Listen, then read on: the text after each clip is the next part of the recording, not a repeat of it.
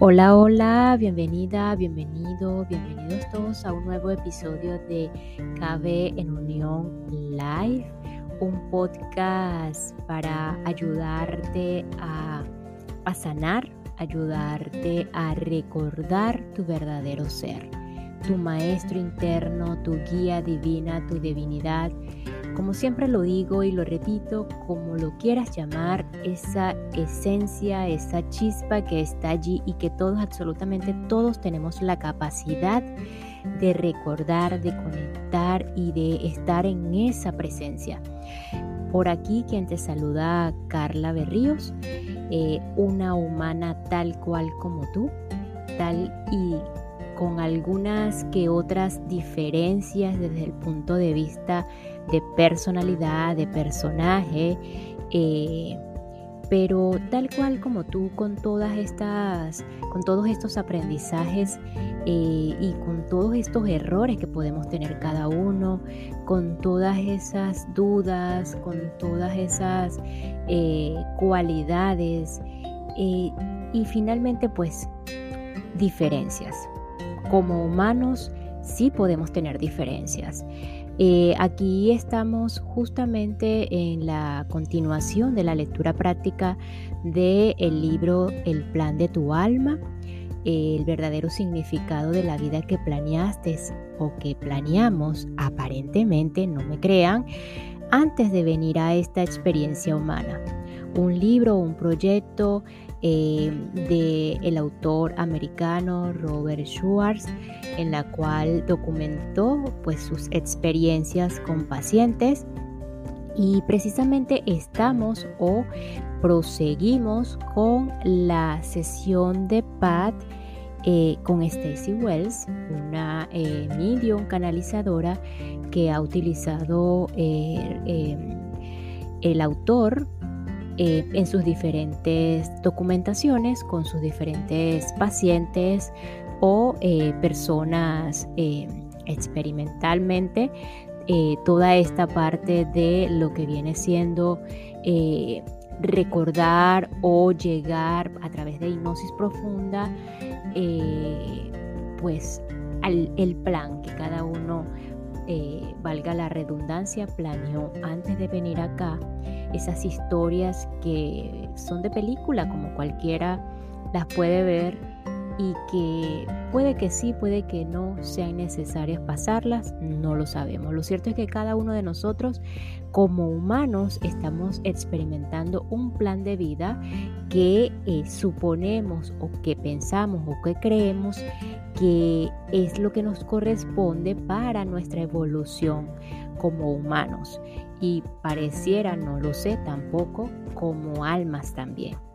Entonces todo, cuestión, todo es cuestión de experimentación y pues no es todo lo que está aquí que sea cierto, que sea verdad. Simplemente tú que estás escuchando pues puedes verificarlo a través de tu experiencia.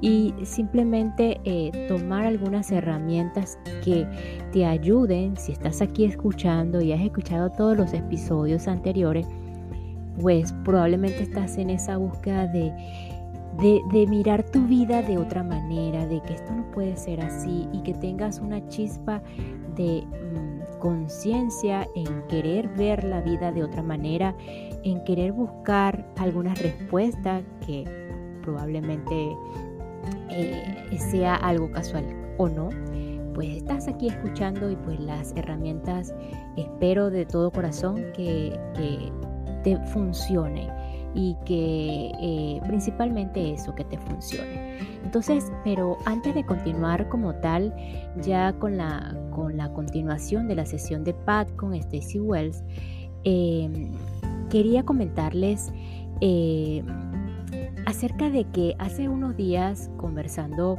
con una compañera de trabajo, eh, llegamos a ciertos puntos o a ciertos temas en los que normalmente no, no toco con todo el mundo, pero cada vez que llegan, pues por supuesto estoy totalmente abierta a conversar porque, no sé, es parte de la, de la personalidad o del personaje Carla y que está decidido cada día o cada instante a ayudar y pues a recibir la guía para ser igual vehículo de alguna, de alguna luz o señal de que alguien más, tal cual como yo, necesite, porque yo también he escuchado a otras personas y he escuchado el espíritu, la guía a través de las otras personas. Entonces esta chica o esta persona, vamos a decirlo así, me comentaba y entonces Carla finalmente, ¿qué es la abundancia? Porque eh, muchas personas hablan ¿no? de la abundancia, eh, conecta con la abundancia, eh, tienes que cuando seas abundante sentir la abundancia. Entonces finalmente ese tema, ¿qué es la abundancia? Lo primero que se me vino a la mente fue es cuando estamos en ese estado en el que no nos falta nada. Yo respiro profundo y trato de conectar y recibir la guía y pues tampoco me creas nada, simplemente es a manera de comentario y si te funciona en este momento, por experiencia de esta humana, eh, pues la abundancia puede ser ese estado en el que te sientes que no te hace falta nada, que te sientes pleno, completo, en el que con lo que tienes para el momento en que estás, para el momento en que lo que tienes allí, estás feliz o te sientes, eh, porque dicen algunos caminos espirituales que, que no siempre vamos a conectar con la felicidad, pero en ese momento con lo que tienes, con todo lo que está a tu alrededor, con las personas que están allí contigo. Ese instante en el que estás viviendo es completo, no hace falta nada. Y además de eso, que te sientes completo y no te hace falta nada, puedes sentir chispas de felicidad, eh, chispas de alegría, eh, una sensación de plenitud en el que no hay quejas de que estuviera este o falta este o sería mejor si no estuviera esto, si no tuviera esto o eh, necesito esto, eh, pues en ese momento la abundancia eh, es ese momento, es ese instante en el que no te hace falta nada, no te hace falta nadie tal en donde estás, con quién estás y con lo que tienes, te sientes completo. Eso es estar en abundancia. Y bueno, sin más que decir, vamos a continuar.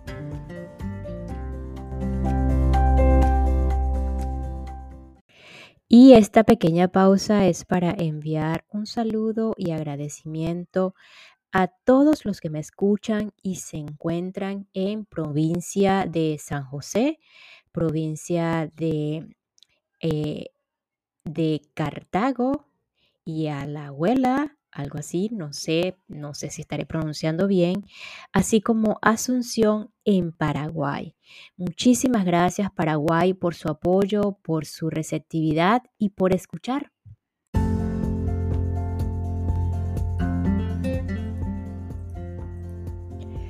Pat toma sus manos entre las suyas y las sostiene durante algunos minutos, asiente, se levanta y se marcha.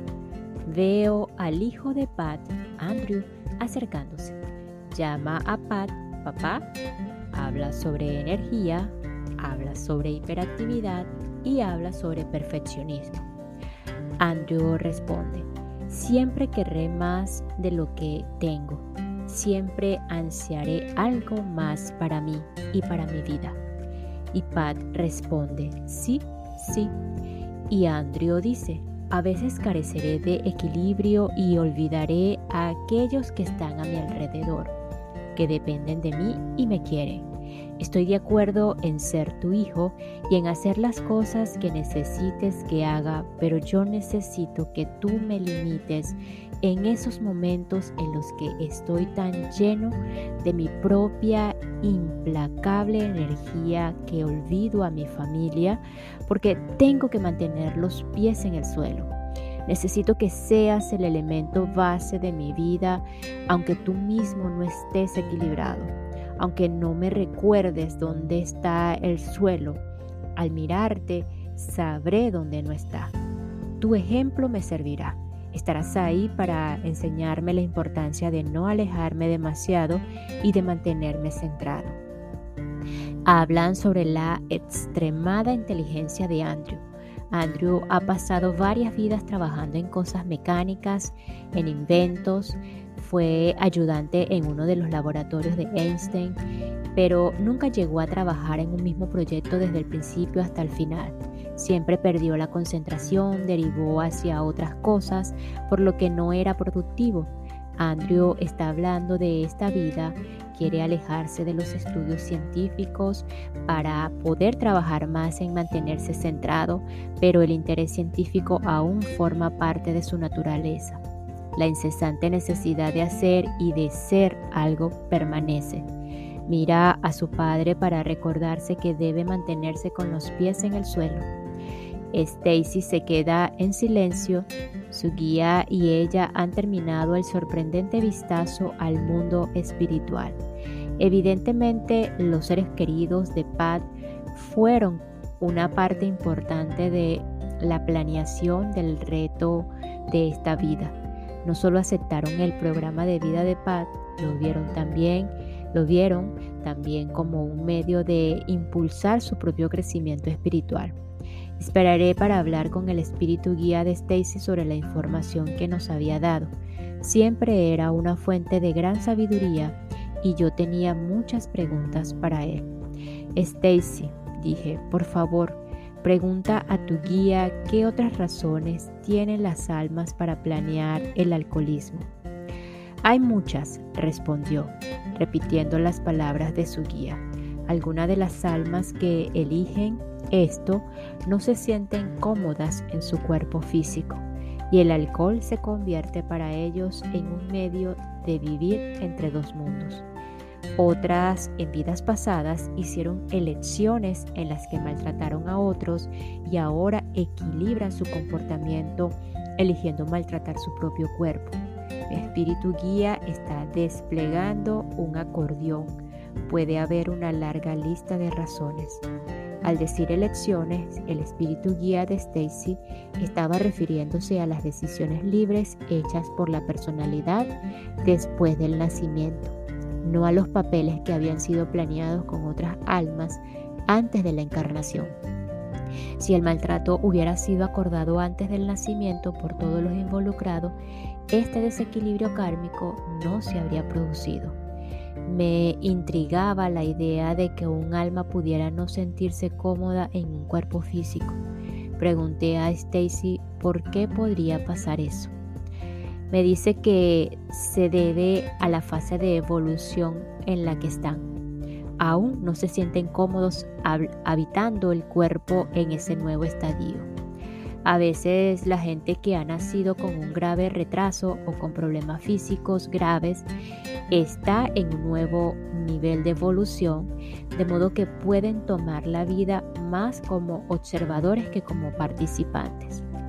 Pensé en Jennifer en el capítulo 3, cuyos hijos Ryan y Bradley habían planeado discapacidades físicas para poder estar en el papel del observador.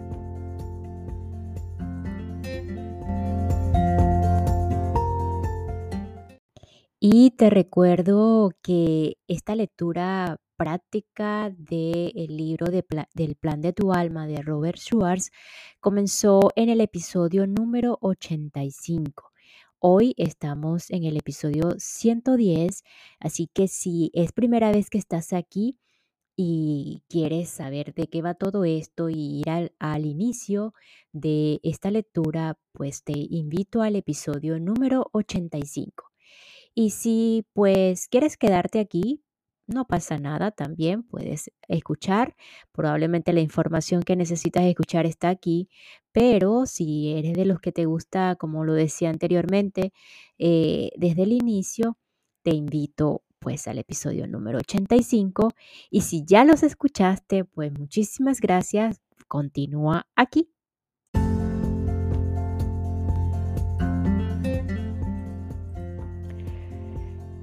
Con fase de evolución te refieres a que la mayoría de esas almas se están encarnando por primera vez ¿O significa que están asumiendo nuevas lecciones?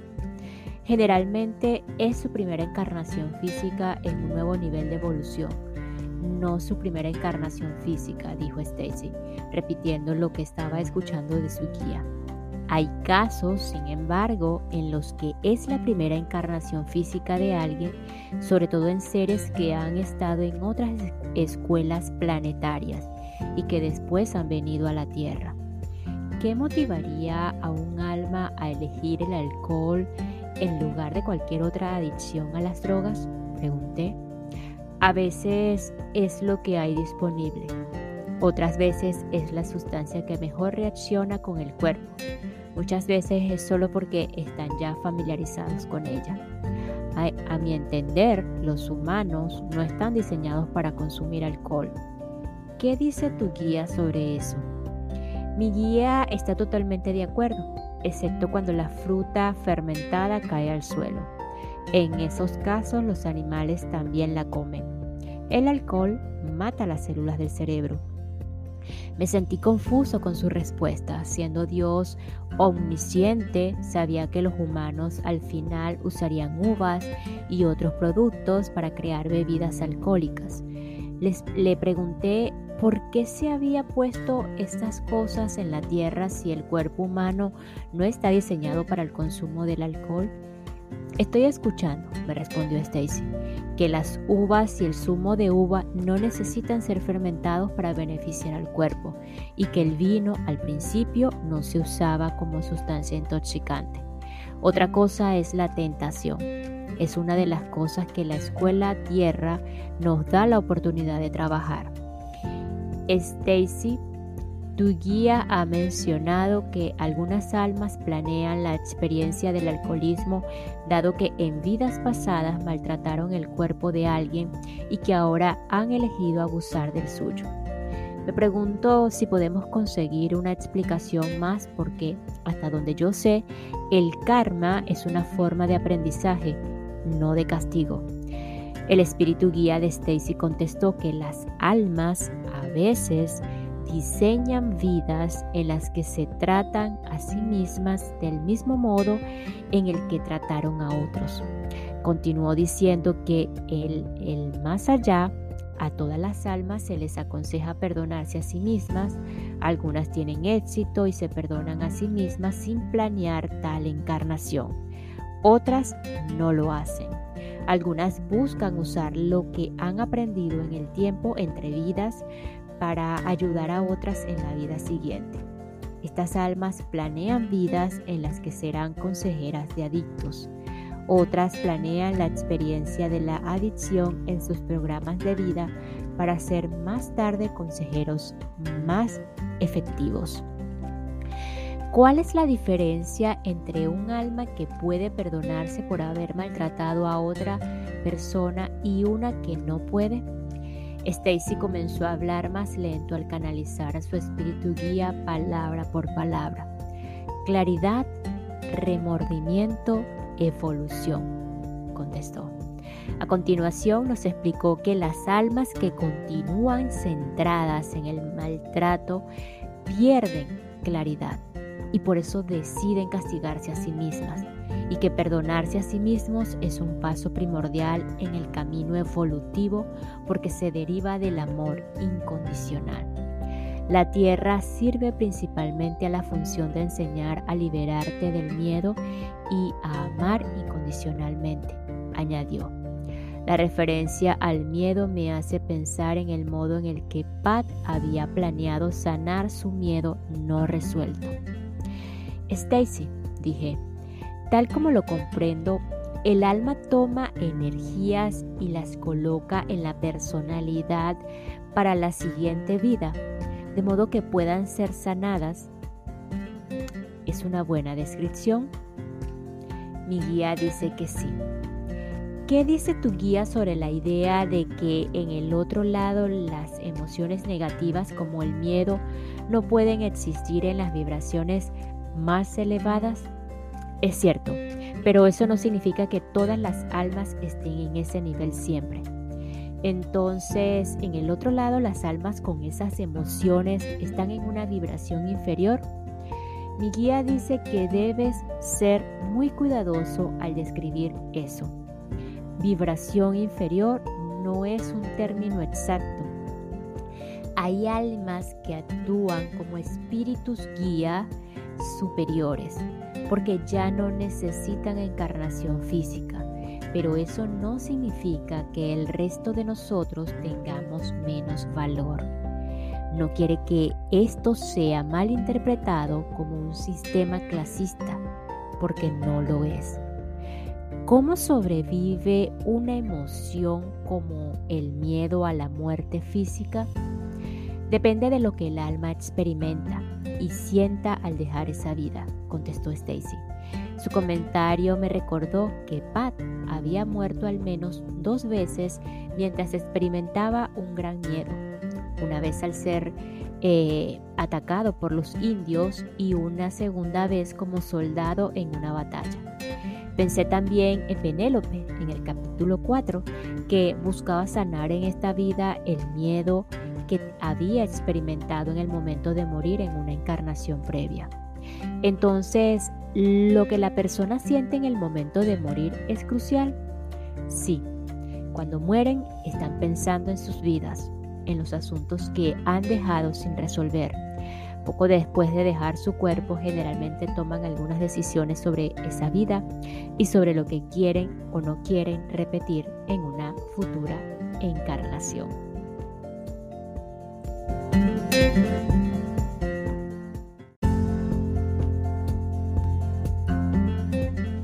Y nos despedimos de este episodio con la siguiente frase. Debemos ser muy cuidadosos o cuidadosos al describir la palabra o la frase vibración inferior o hacer juicios de que otras personas pueden estar en vibración inferior o en vibración superior.